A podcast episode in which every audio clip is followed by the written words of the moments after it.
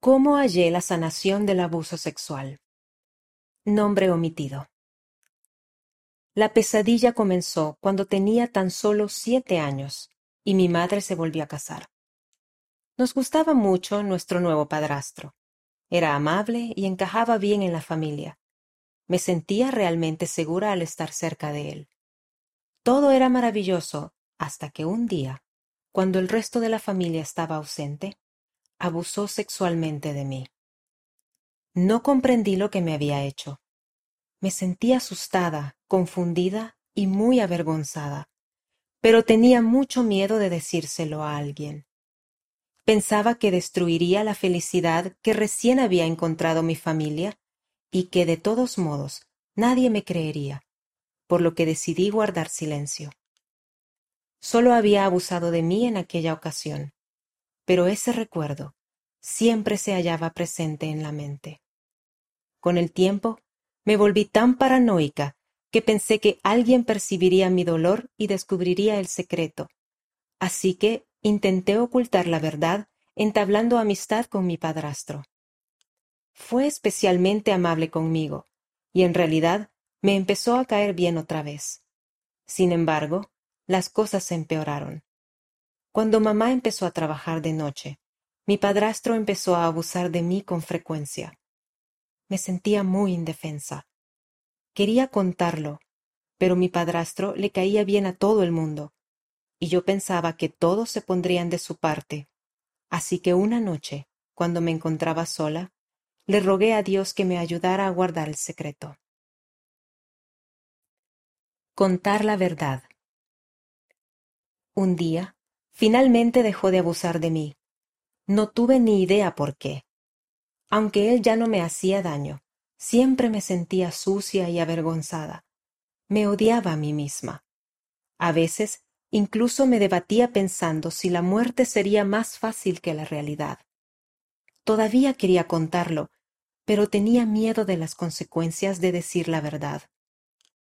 Un domingo en la iglesia, cuando tenía catorce años, escuché una lección sobre cómo tomar decisiones importantes.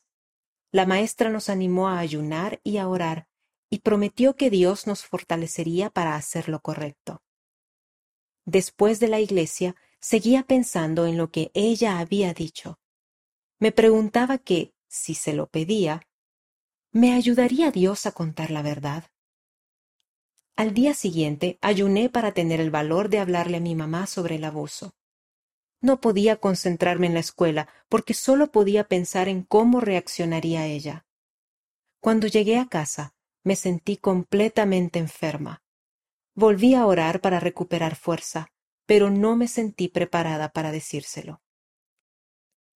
Esa noche me acerqué a mamá mientras preparaba la cena. No sabía qué decirle, pero cuando la miré a los ojos, encontré el valor para empezar a hablar. Una vez que empecé, revelé todo lo que había estado escondiendo durante años.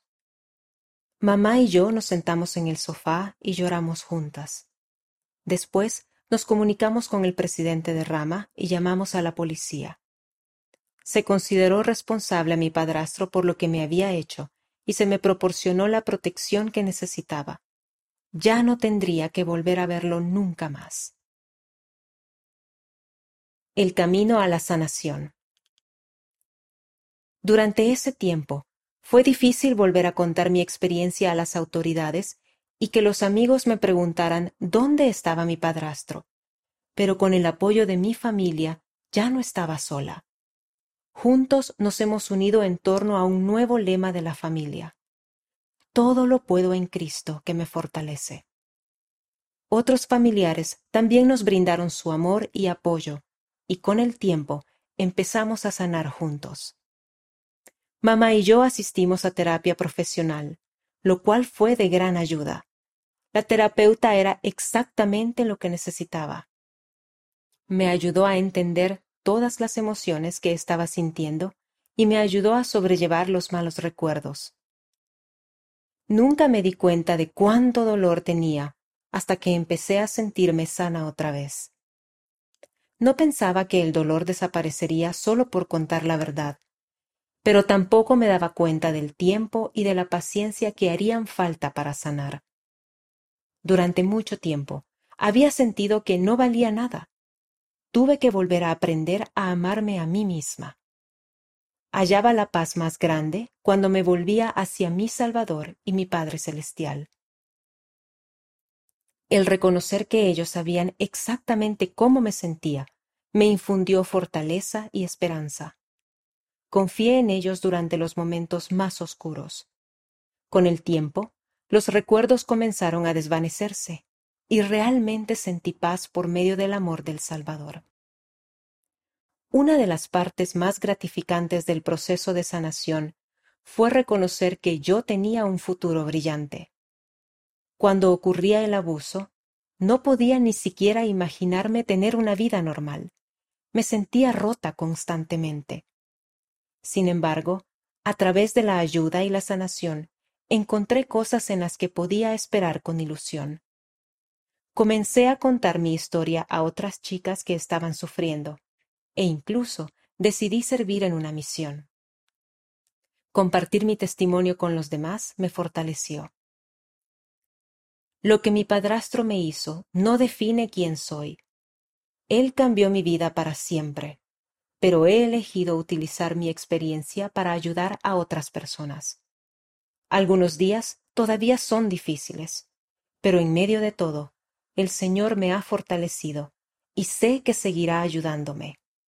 Me he transformado de ser una víctima a una superviviente si eres víctima de abuso o maltrato. ¿Qué es el abuso?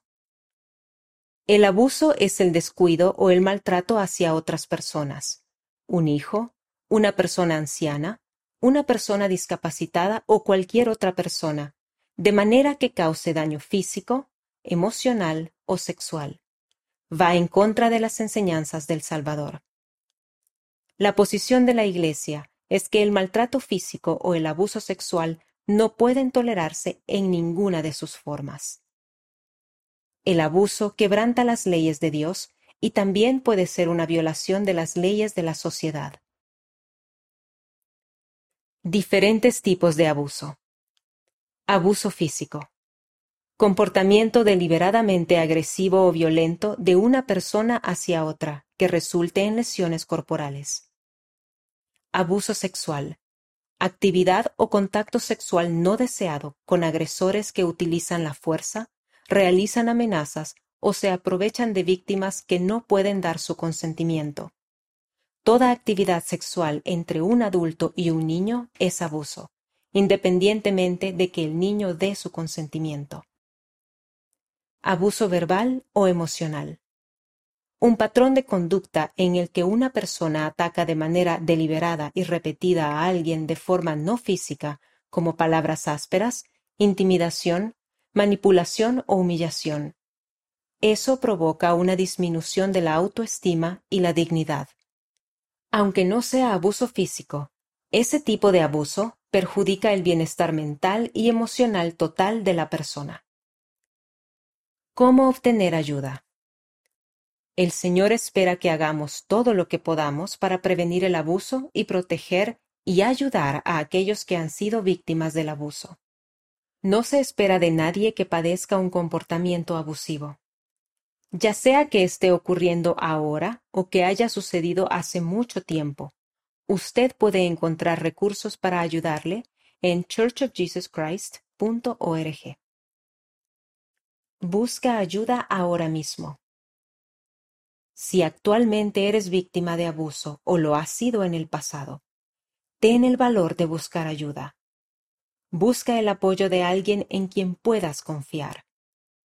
Tu obispo o presidente de estaca pueden darte valioso consejo y ayudarte con las autoridades civiles. No tengas miedo, ya que el miedo es un instrumento que Satanás utilizará para que sigas sufriendo. El Señor te ayudará pero tú debes buscar esa ayuda. Elder Richard G. Scott, del Quórum de los Doce Apóstoles. ¿Cómo sanar las consecuencias devastadoras del abuso? Liaona, mayo de 2008, página 42.